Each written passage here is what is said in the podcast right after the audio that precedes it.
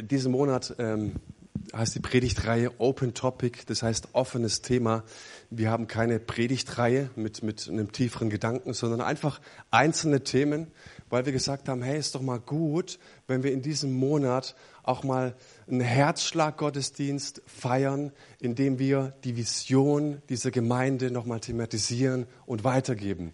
So, was, was ist der Herzschlag unserer Gemeinde? Ich brauche die Folie.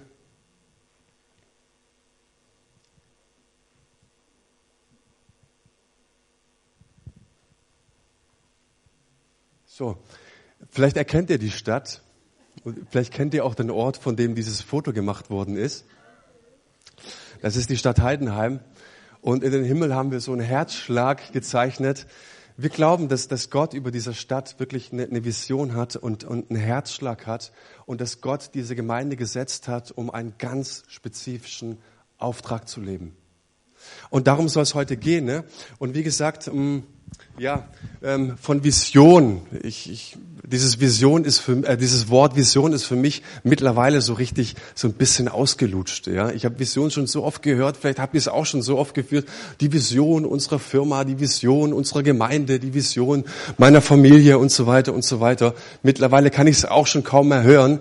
Ich glaube aber trotzdem, dass es wichtig ist, immer wieder mal das große Bild zu zeichnen. Im Sommer waren wir, meine Familie und ich, wir waren eingeladen in, nach Norditalien an den Comer See und ich muss ich kann euch sagen, wir haben mal eine Karte benutzt, mal wieder, ja. Und ähm, ich habe festgestellt, meine Frau kann's noch. Sie hat mir immer nur gesagt geradeaus, rechts, links. Also sie kann noch nach Karte fahren. Ähm, ich gehe von aus, ich auch. Und was machst du am Anfang der Reise?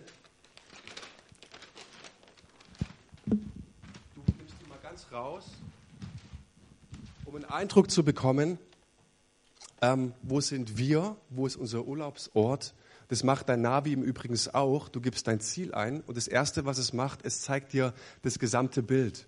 Ja, so, äh, jetzt ist ja auch klar, dass du so nicht Auto fährst. Ja, und wenn meine Frau immer so Auto fahren würde, würde mich das auch ziemlich nerven. Ne?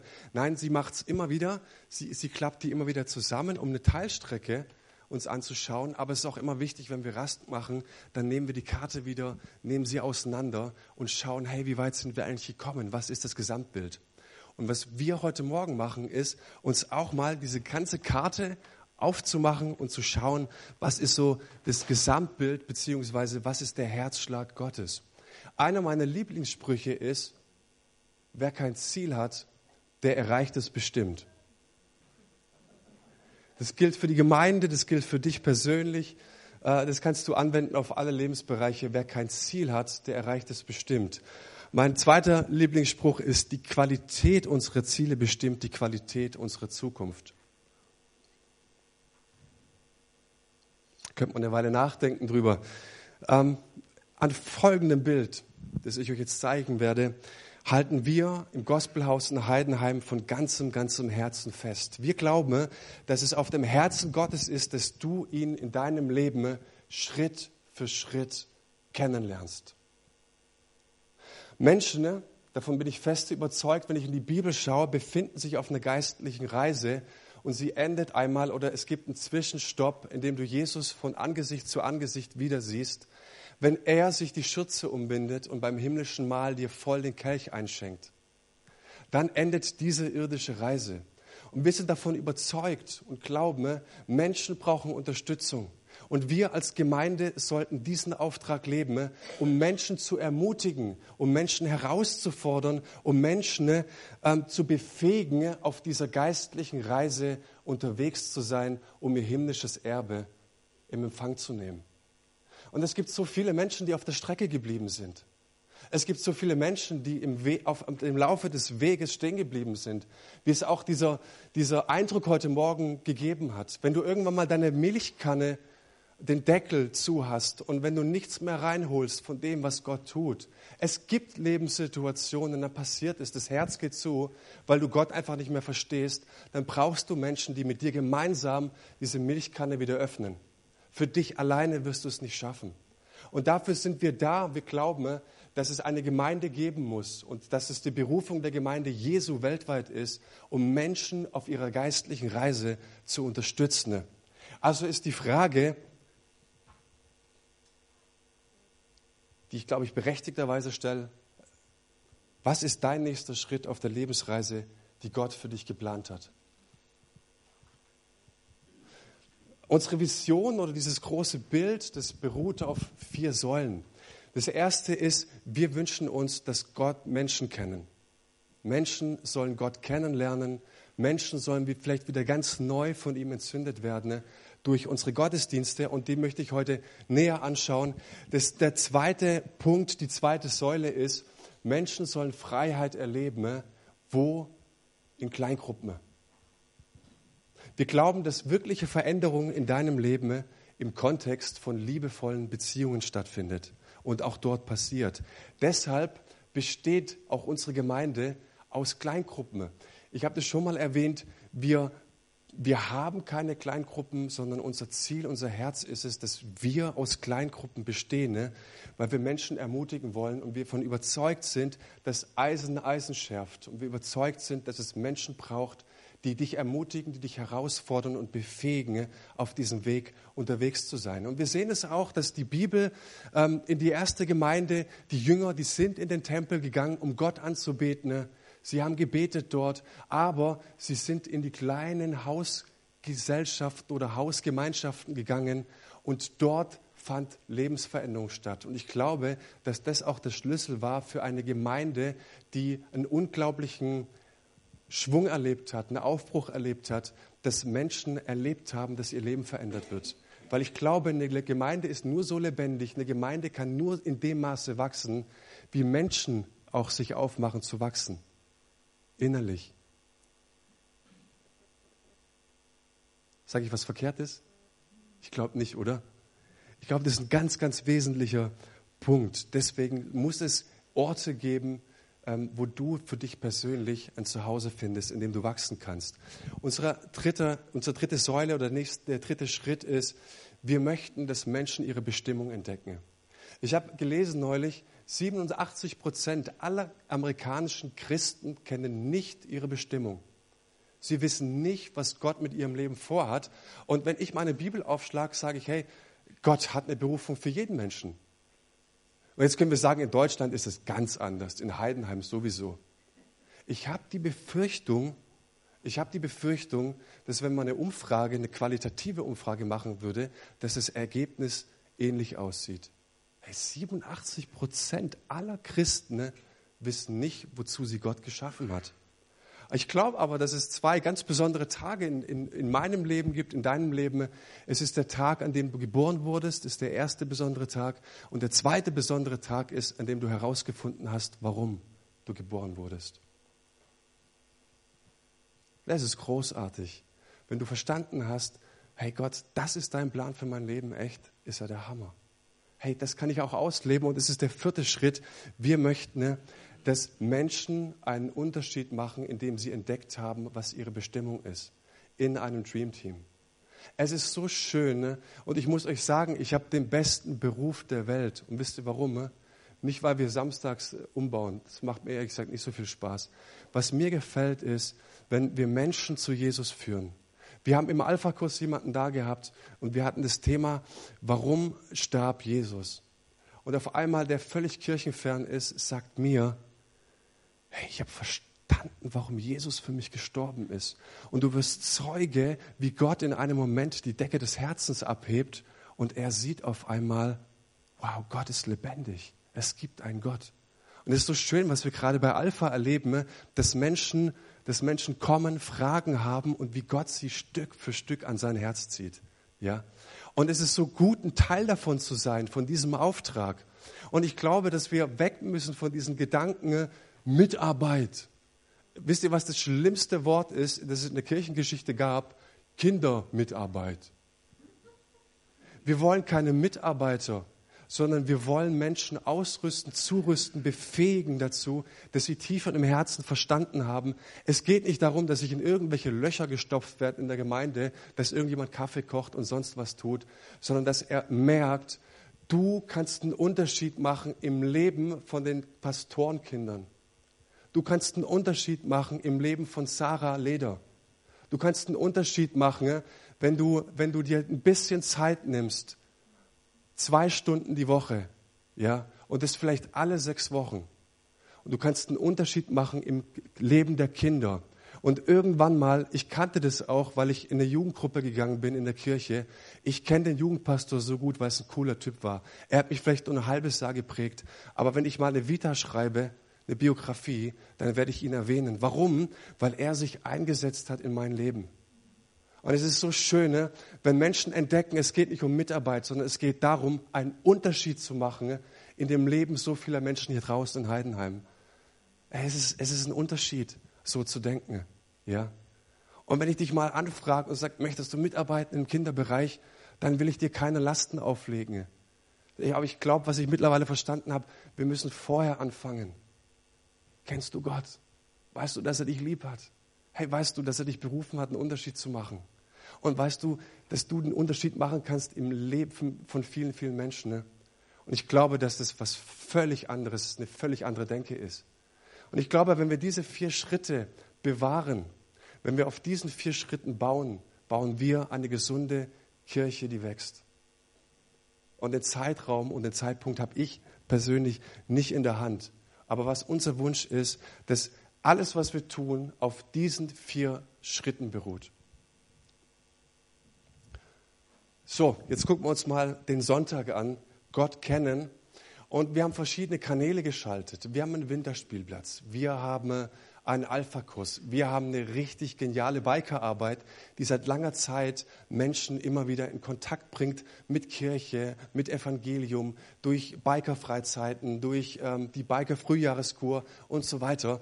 Aber wo wir sagen, wo wir das unser Hauptanliegen ist, wo wir die größten und die meisten Ressourcen reinstecken, stecken, sind unsere Gottesdienste. Ich persönlich, ich habe es vorhin schon erwähnt, ich liebe Sonntage. Warum? Weil am Sonntag die Familie zusammenkommt. Warum? Weil wir erleben, dass Gott gegenwärtig ist, dass Gott lebensveränderte Kraft hat in unseren Gottesdiensten. Es kommt halt darauf an, du erlebst es halt in dem Maß, wie du halt den Deckel runternimmst oder nicht. Aber wir glauben, dass Gott hier ist. Und ich muss diesen Gott und seine Gegenwart und seine Salbung nicht herbeibeten, sondern diese Kirche gibt es, das ist der größte Beweis, dass es sie noch gibt, weil Gott einen Plan mit ihr hat. So, und in dem Maße, wie du das verstanden hast, akzeptiert hast und den Deckel runternimmst, erlebst du auch in den Gottesdienst seine verändernde Gegenwart, äh, seine Kraft Woche für Woche. Und wir feiern das, was Gott getan hat im Leben vieler unter der Woche. Es hat mir mal gefallen in der Predigt, da sagte er, Mensch, Leute retten sich in den Gottesdienst. Leute retten sich immer. Die Woche war schwer, Familie hat gezogen, Chef hat gezogen. Ähm, die, die, Ansprüche sind so viel und ich schleppe mich in den Gottesdienst und ich will auftanken. Aber ich habe noch nie gehört, dass jemand sagt, ey, ich gehe in den Gottesdienst, ich will unbedingt erzählen, was Gott in dieser Woche getan hat. Ist ein Unterschied, oder? Hey, das gibt's. Die Bibel sagt, du kannst Gott auch am Montag erleben, am Dienstag erleben, am Mittwoch, am Donnerstag, am Freitag, am Samstag erleben. Und Sonntag, du kannst natürlich auftanken, das ist ja super. Kannst natürlich für dich beten lassen. Aber vielleicht bringst du auch einen Teil mit in den Gottesdienst. Da kommen wir nachher gleich drauf. So, was uns von ganzem, ganzem Herzen leitet, da gibt es eine Bibelstelle. Es gibt viele Bibelstellen zum Gottesdienst, aber eine Bibelstelle, die uns von ganzem, ganzem Herzen leitet leitet in unserem Verständnis, äh, die steht ähm, im Jesaja im Alten Testament. Da heißt es, der Geist des Herrn hat von mir Besitz ergriffen, denn der Herr hat mich gesalbt und dadurch bevollmächtigt, den Armen gute Nachricht zu bringen. Er hat mich gesandt, den Verzweifelten neuen Mut zu machen, den Gefangenen zu verkündigen. Ihr seid frei. Eure Fesseln werden gelöst. Er hat mich gesandt, um das Jahr auszurufen, in dem der Herr sich seinem Volk gnädig zuwendet, um den Tag anzusagen, an dem unser Gott mit unseren Feinden abrechnen wird. Die Weinenden soll ich trösten. Wisst ihr, wie alt dieser Vers ist? Zweieinhalbtausend Jahre. Und wisst ihr, was der Hammer ist? Dass Menschen das heutzutage erleben. Dass sie diesen Christus erleben. Es ist die Rede von Jesus Christus. Und das ist der Punkt. wir wollen nicht die abgefahrensten und coolsten und tiefer gelegtesten, breitbereiftesten Gottesdienste fahren, sondern wir sagen, wir möchten alles tun, dass Menschen genau das erleben. Das ist unser Anliegen, dass durch unsere Gottesdienste Menschen in Kontakt mit Gott kommen, weil wir glauben, dass sie, wenn sie diesem Gott begegnen, der da beschrieben ist, dann kann er alles verändern. Und wir haben einen lebendigen Gott und keinen toten Gott. Ähm, vielleicht kennt ihr die alte Diskussion, natürlich kennt ihr sie. Jeder fragt sich immer, was ist ein guter Gottesdienst? Beim Essen am Sonntagnachmittag, der Braten steht auf dem Tisch. Und wie war's? Wie war die Predigt? Wie war der Lobpreis? Wie war die Moderation? Wie war's? Und ich erzähle euch mal so ein bisschen was von der Herausforderung eines Ältestenkreises oder einer Gemeindeleitung. Da kommt jemand auf einen Ältesten zu und sagt, du pass mal auf, heute war es wieder viel zu laut. Ist es eine Disco hier oder was? Ich weiß nicht, ob das nur meine Gemeinde ist. Ich weiß nicht. Also das ist viel zu laut. Das war früher viel angenehmer hier. Und da geht zwei Minuten später jemand auf den anderen Ältesten zu und sagt, was ist es hier für ein lahmer Haufen? Dreh doch mal das Ding auf. Was soll denn das? Sind wir auf dem Friedhof oder was? Wir wollen doch Gott anbeten. Ich persönlich sage auch, hey, der Lobpreis muss so laut sein, dass ich meine Stimme nicht höre. Weil es ist eine Katastrophe, wenn ich meine Stimme höre. Und dann kann ich anbeten, okay?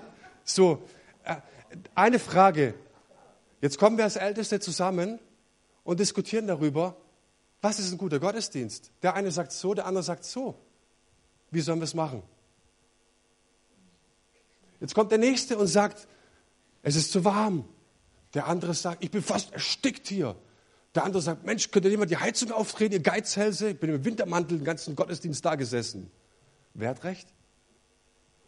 Ja, was soll denn das? Wir haben überhaupt kein Bühnen, Bühnendeko hier, gar keine Blumen auf der Deko. Ich weiß nicht mehr, ob das meine Gemeinde ist. Da kommt der andere und sagt, hey, wenn noch eine Blume hier auf die Bühne kommt, ich sag's dir, dann, das geht gar nicht. So, was ist richtig? Habt ihr mir einen Tipp? Schreibt mir eine E-Mail. Sagt es mir nach dem Gottesdienst beim Kaffee. Wir sind mega offen für solche Vorschläge. Das ist echt gut. Ey. Was ist das Richtige? Mein perfekter Gottesdienst, ich möchte ihn euch ganz kurz beschreiben. Mein perfekter Gottesdienst ist, wir machen alle Stühle raus und schmeißen mindestens die Hälfte der Leute raus. Das ist mir zu, zu viel eigentlich. Und ich würde mir gerne hier Couchen reinstellen, Sofas, solche Sessel, wie sie da oben stehen, und würde während dem Gottesdienst gerne Kaffee, Cappuccino trinken. Vielleicht irgendeiner sagt, ich lasse Kaffee raus, wir würden die Maschine in die Küche stellen, sonst wäre es zu laut. Und irgendeiner würde kommen und eine Stunde predigen, aber ich sage es euch theologisch, allererste Sahne mit, mit richtig Schwarzbrotpredigten, okay? Weil irgendwie so dieses ganze Ding, da nimmst du ja heutzutage eigentlich gar nichts mehr mit. Ja? So, meine Liedauswahl wäre immer das Neueste und bitte nur in Englisch, weil ich glaube, dass wir im Himmel nur Englisch singen werden meine Vorstellung, okay, mein Wunsch, mein Traum. Ähm, und ich glaube, dass man in englischer Sprache viel besser anbeten kann als in deutscher Sprache. Und ich verstehe nicht, wie man, wie man Lieder singen kann, die 2013, 14, die drei, vier Jahre alt sind. Ich höre im Auto immer nur 2017. Okay, das Neueste. Weil ich finde, wenn ein Lied drei Jahre alt ist, ist es ausgelutscht. Und ich will flott, zackig, ich will es laut, ich will bang, ich will bumm. Am liebsten bei mir eine Nebelmaschine. Äh, so ein drehendes Ding wäre auch richtig cool, wie es die Nördlinger haben. Das wäre ein Hammer-Gottesdienst. Aber soll ich euch was sagen? Ne? Wen juckt's?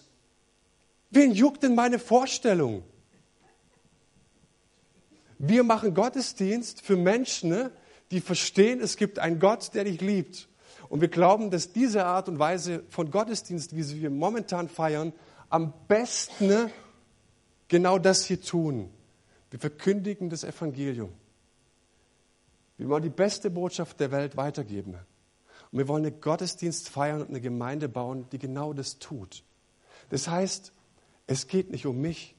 Und ich sage dir, als, als Älteste, als Gemeindeleiter, als Pastor, wir müssen vorangehen und verstehen, ne, wenn wir uns um uns selbst drehen, dann drehen wir uns in den Boden. Und wer sich in den Boden dreht, den sieht man irgendwann nicht mehr. Und den gibt es auch irgendwann nicht mehr. Und das gilt leider auch für eine ganze Gemeinde. Also was ist ein guter Gottesdienst? Ich habe mich festgelegt, wir haben uns festgelegt, ein guter Gottesdienst ist, wenn sich Menschen auf der geistlichen Reise, die Gott für sie bereithält, vorwärts bewegen. wenn sie Schritte gehen, wenn Menschen das Evangelium verkündet wird, wenn Menschen verstanden haben, oh du mit meiner Not, mit meiner Last, mit meinem Deckel auf der Milchkanne, ich sollte mal irgendwo hin. Ich sollte vielleicht mal einen Gebetsspaziergang machen. Aber wir wünschen uns, dass Menschen auf ihrer geistlichen Reise vorwärts gehen und nicht stehen bleiben. Ne? Und wenn wir das haben, dann haben wir einen guten Gottesdienst. Okay? Ein anderes Bild, um euch zu inspirieren. Ich glaube, Gottesdienst ist der Ort, ähm, an dem wir Menschen mit Gott in Kontakt bringen. Du könntest auch vielleicht vergleichen mit, ähm, wir arrangieren ein Rendezvous mit Jesus. Ja? Menschen, glauben wir, haben am Sonntagmorgen ein Rendezvous mit Jesus Christus. Er will Menschen beschenken, er will Menschen begegnen und unser Job ist es, ein Rendezvous zu arrangieren. Und jetzt stell dir mal Folgendes vor. Überleg mal, ähm, du gehst in eine Gemeinde und, und du siehst echt die Lobpreiserin, du bist Single, die Lobpreiserin ist Single und die ist ein total heißer Feger, echt. Die ist gut drauf, die hat den Herrn lieb, hat einen guten Job, ist clever und so weiter. Und irgendwie betest du oder vielleicht betest du nicht so lange, aber dir ist klar, die muss ich unbedingt haben. Und du sagst, boah, das ist echt ein Kaliber. Ich weiß nicht, ob die mich, ob die mich überhaupt irgendwie ja, ranlässt oder ob die auf mich eingeht. Aber ich nehme jetzt mal all meinen Mut zusammen und ich lade sie ein. Ich will mit ihr essen gehen. Und du nimmst all Mut zusammen und gehst auf sie zu und fragst sie und sie sagt, ja, ja, ich will sie gibt mit dir essen und du weißt, du hast diese eine Chance, du hast eine Chance und du sagst ihr, ich ziehe mich schick an, ich putze mir vorher die Zähne, ich mache mir die Haare schön und du triffst die Entscheidung, du nimmst sie in dein Lieblingslokal mit. Du bist so begeistert von diesem Lokal, weil da kann man Fußball schauen, da gibt es gutes Hefeweizen, da gibt's, ähm, du kennst, du kennst den Barkeeper, es ist der Hammer, dieses Lokal. Es gibt nichts Schöneres, es gibt nichts Besseres. Und du nimmst sie mit und du merkst auf einmal, und es ist dir vorher nie aufgefallen, aber die Türklinke von diesem Lokal, die hängt. Und du musst da rütteln und zütteln, aber jetzt geht es dir auf, als du deine holde Angebetete mit dabei hast. Und was sie als erstes macht, sie geht auf die Toilette und als sie von der Toilette zurückkommt, merkt sie, die Seife war aus, das Toilettenpapier war aus, die Klospülung hat nicht richtig funktioniert. Aber egal, die machen ja tolles Essen da. So, und dann kommt die, dann kommt die Karte auf den Tisch und, und ihr merkt irgendwie, das ist nur so ein DIN A4-Blatt, total verknittert.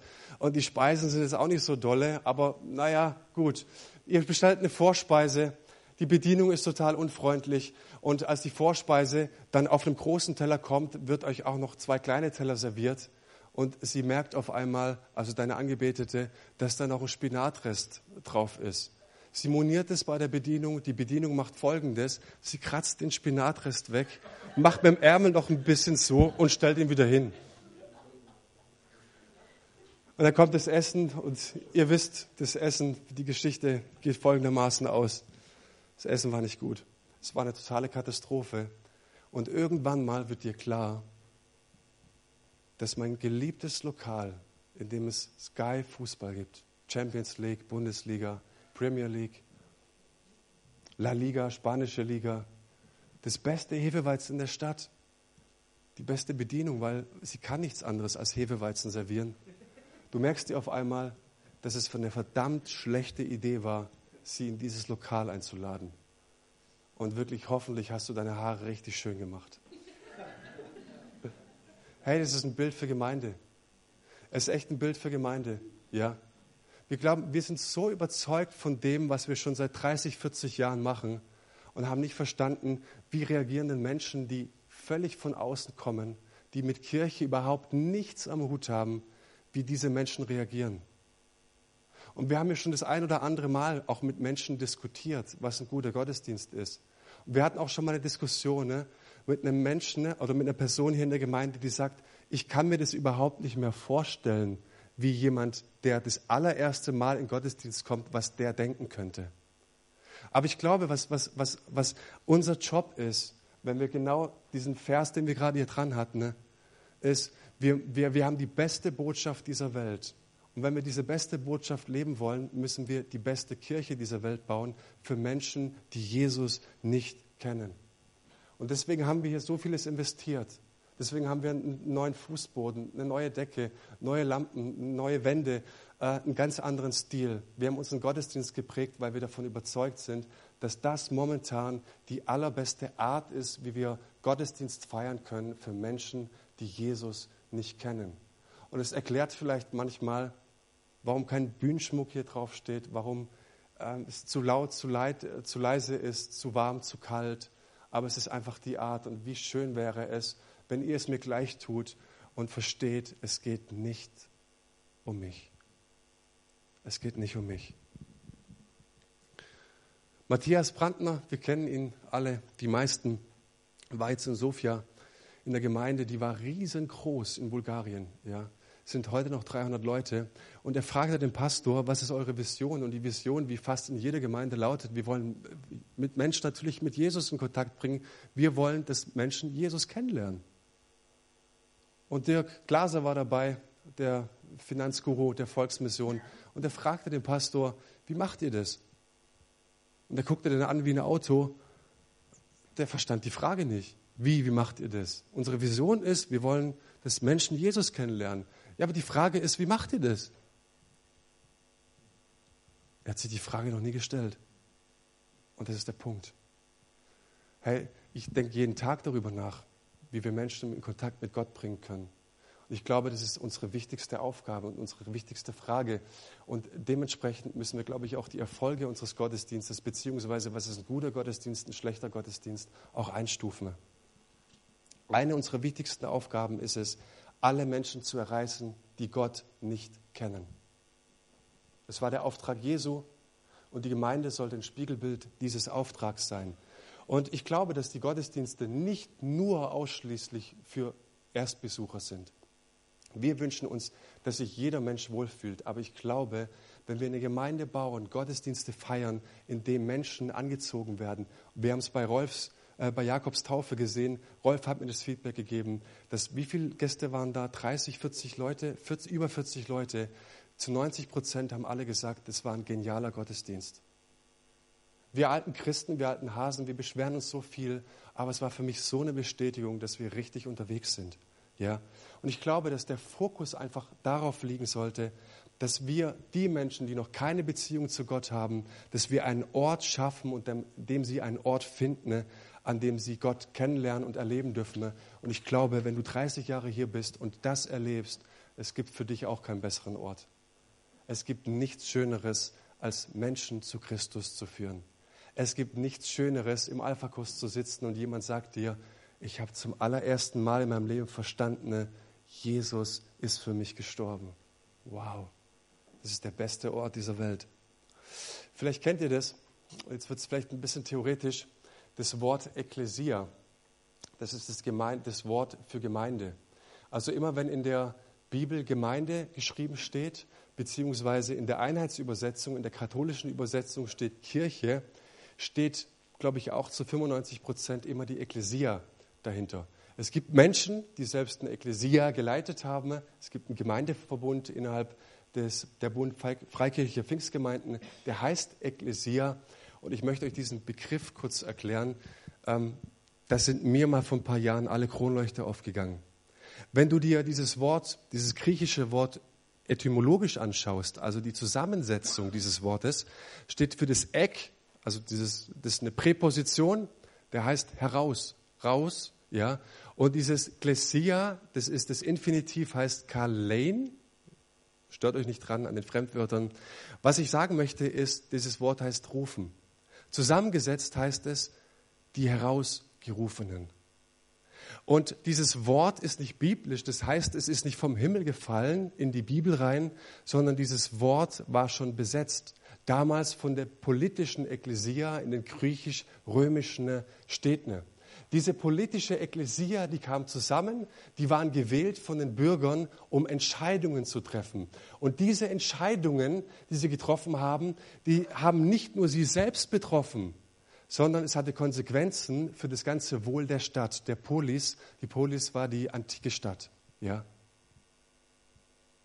Die Herausgerufenen beziehungsweise die zur Verantwortung gerufenen. Jetzt schauen wir uns das Wort Synagoge mal an. Ähm, Paulus Petrus und wie sie alle hießen, die die frühe Gemeinde gebaut haben, die kannten eigentlich nur die Synagoge in diesem Kreis. Die kannten den Tempel, die kannten aber auch in der Verstreuung, Zerstreuung der Diaspora die Synagogen. Und wenn du dir dieses Wort anschaust, das bedeutet, also Syn mit, ähm, Ago heißt getrieben eigentlich, die zusammengekommenen, die zusammengetriebenen, ja, die haben gebetet, ja, die haben die Wortverkündigung gehabt, aber die haben nicht mehr gemacht. Und meine Frage ist, und die habe ich mir bei der Vorbereitung gestellt, und ich finde es eine ganz gute Frage. Warum hat Paulus, warum hat Petrus, warum haben die anderen Jünger die Menschen, die die frühe Kirche gebaut haben, nicht Synagoge genannt? Warum nannten die das Ekklesia? Weil sie wussten, ne, dass die Gemeinde zur Verantwortung gerufen ist. Sie wussten, ne, dass das, was die Gemeinde entscheidet, zum Wohle der Stadt sein muss zum Wohle des Landstriches, in dem sie gesetzt sind. Weil sie wussten, ne, dass die Gemeinde ein Ort ist, eine Botschaft Gottes, in dem Gottes Heil und sein Evangelium verkündet wird. Sie hätten es Synagoge nennen können, sie nannten es aber Ekklesia. Und so verfassten sie auch die Heilige Schrift, weil sie gesagt haben, das, was wir entscheiden, das hat Konsequenzen. Das, was wir binden, so heißt es in der, in der Bibel, das ist gebunden. Das, was wir lösen, das wird auf ewig gelöst sein. Es ist eine unglaubliche Tragkraft. Es ist eine unglaubliche Bedeutung, die der Gemeinde zukommt. Ich erwähne es immer wieder und ich werde nicht müde zu sagen, dass Jesus über die Gemeinde gesagt hat, dass die Pforten der Hölle sie nicht überwinden wird. Die Gemeinde ist die Hoffnung der Welt. Die Gemeinde ist berufen, Botschafterin sein zu sein an Christi Stadt. Und wenn die Gemeinde schweigt, schweigt die ganze Welt. Wenn die Gemeinde aufsteht, wenn der Gottesdienst aufsteht und sagt, wir möchten sein Heil verkündigen als Botschafterin an Christi Stadt, dann werden Dinge geschehen in Jesu Namen. Und das wünsche ich uns, dass wir das tief verankern. Und wisst ihr, vor ein paar Monaten hatte ich mal eine Diskussion mit jemandem, ja, wie oft muss man denn jetzt da sein? Wir haben 52 Sonntage im Monat. Wie oft muss man denn im Gottesdienst sein? Sag ich, hey, Baby, hör dir bitte nochmal die Predigt an von Manu vom 15.10. Hör dir bitte nochmal die Bedeutung von Ekklesia an. Ähm, les mal die entscheidenden Bibelstellen. Das kann ich dir nicht sagen, wie oft du da sein musst. Aber das ist ein Deal mit deinem Herrn. Und wenn du das verstanden hast, dann verstehst du vielleicht auch, wie oft du da sein solltest oder nicht. Aber es ist die, die, diese Diskussion auch, wie viel sollten wir uns einbringen in den Gottesdienst? Ja. Hey, lass es dir mal wie so einen schönen Lutscher auf der Zunge zergehen und frag doch mal deinen Gott. Gemeinde hat eine unglaubliche Tragkraft, hat eine unglaubliche Verantwortung, ist ein unglaubliches Potenzial für die Menschen, was Gott in ihr sieht. Ein letzter Punkt, mit Gottesdienst bist auch du gemeint. Das lesen wir in Römer 12, Vers 1. Ich habe euch vor Augen geführt, Geschwister, wie groß Gottes Erbarmen ist. Die einzige angemessene Antwort darauf ist die, dass ihr euch mit eurem ganzen Leben Gott zur Verfügung stellt und euch ihm als ein lebendiges und heiliges Opfer darbringt, an dem er Freude hat. Das ist der wahre Gottesdienst und dazu fordere ich dich auf. Das heißt, jeder bringt etwas mit. Gottesdienst bedeutet auch den Gottesdienst im Alltag leben. Gottesdienst bedeutet, dass ich als Person mich als lebendiges Opfer darbringe. Wie groß dein Einsatz dann ist, musst du auch mit deinem Herrn ausmachen. Aber was ich mir wieder wünsche, ist, ähm, für mich persönlich habe ich mal festgelegt, auch mit meiner Frau, Gott, das ist die erste Stelle. Dann kommt meine Frau und meine Kinder. Auf jeden Fall. Hey, aber dann kommt sein Reich. Dann kommt sein Anliegen. Ich hatte mal eine Frau gesehen, die hatte das auf dem Evangelisationseinsatz hier auf den Unterarm tätowiert, dass sie es nicht vergisst. Kingdom first. Reich Gottes zuerst ja, als ein lebendiges Opfer. Und es sind die Bibelstellen, ich will dich nicht als Pastor in der Mitarbeit zwängen. Überhaupt nicht. Ich sage auch nicht, ich will dir nicht ein schlechtes Gewissen machen, wie oft du da sein musst oder solltest. Aber es wäre schön, wenn wir diese Bibelstellen mal tiefer zu, zu Gemüte führen und feststellen, hey, was bedeutet es eigentlich für mich, dass, dass ich ein lebendiges Opfer bringen sollte? Ich persönlich mit meinem ganzen Leben. Und Gottesdienst ist nicht nur am Sonntag, sondern Gottesdienst ist von Montag bis Sonntag, 24-7, 24 Stunden, sieben Tage die Woche. Und letzter Gedanke ist, ähm, so heißt es, so sagt es Paulus im 2. Korinther, wenn ihr zusammenkommt, so hat jeder einen Psalm, eine Lehre oder eine Offenbarung oder eine Zungenrede oder eine Auferbauung. Lasst es alles zum Aufbau der Gemeinde dienen. Und ich glaube, dass wir jetzt nicht dem Wortlaut folgen müssen, dass jeder eine Zungenrede mitbringen muss, dass jetzt jeder einen Psalm mitbringen muss. Aber was diese Stelle wirklich meint, ist ein aktives Mit dabei sein. Ein, ich habe eine Entscheidung getroffen, ich habe mich positioniert. Ich möchte ein Teil sein, damit wir sonntags lebendigen Gottesdienst leben und feiern können. Und es gibt so viele kleine, nicht nur Ämter, sondern indem wir neue Leute willkommen heißen oder vielleicht indem wir einfach nur ein nettes Gesicht machen und grinsen und strahlen. Das ist manchmal viel mehr wert, als, als einen Psalm mitzubringen. Vielleicht kennt ihr Francis Chan, den wir hier hinten sehen. Er hat eine Gemeinde gegründet, ist, Amerika ist ähm, asiatischen Hintergrund, wie man sieht. Und er hat Amerika eine Gemeinde gegründet, ähm, mit zehn Leuten gestartet und hat das Ding hochgezogen bis auf 10.000 Leute. Und er hat sich einen Sonntag hingestellt und gesagt, Leute, wenn dieses Jahr zu Ende geht und es war Herbst, bin ich nicht mehr euer Pastor. Und 10.000 Menschen zucken zusammen, waren verschreckt. Was ist passiert? Was ist los? Und er sagte, es ist, es ist etwas ganz, ganz Schreckliches passiert. Ich habe was erkannt. Ich habe erkannt, dass wenn ich, es war mal mein Traum, dass ich zu Zehntausenden Leuten spreche. Aber ich erkenne jetzt Sonntag für Sonntag, wisst ihr, ich lebe meine Berufung hier vorne. Ich predige. Und 10.000 Menschen hören mir zu. Wisst ihr, hat er gesagt, was mir verloren gegangen ist? Menschen in Aktion zu sehen. Menschen zu sehen, wie sie sich hingeben, Menschen zu sehen, wie sie sich einbringen in das Reich Gottes, Menschen zu sehen, dass sie verstanden haben, wozu sie berufen sind, dass sie ihre Bestimmung entdecken und dass sie ein Teil sind von was Größerem. Und er hat gesagt, Leute, ich gehe aus dieser Gemeinde, ich habe euch so schrecklich lieb, wir haben so schöne Dinge erlebt, aber ich werde wieder von vorne anfangen. Ich werde wieder neu eine Gemeinde gründen, weil ich verstanden habe, dass das das Anliegen Gottes ist, dass wir Menschen in Berufung führen und dass wir Menschen auf ihrer geistlichen Reise mitnehmen. Und ich dachte mir, wow, das ist nicht moralisch, sondern darum geht's. Er hat es verstanden. Ne? Und ich wünsche mir von ganzem Herzen, ne, dass wir als Gemeinde uns auch wieder neu aufmachen.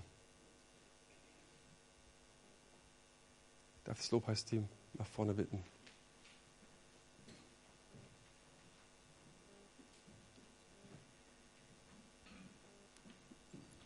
wir, wir, wir können die Karte hier auf den Boden legen und sagen, ist eine nette Idee.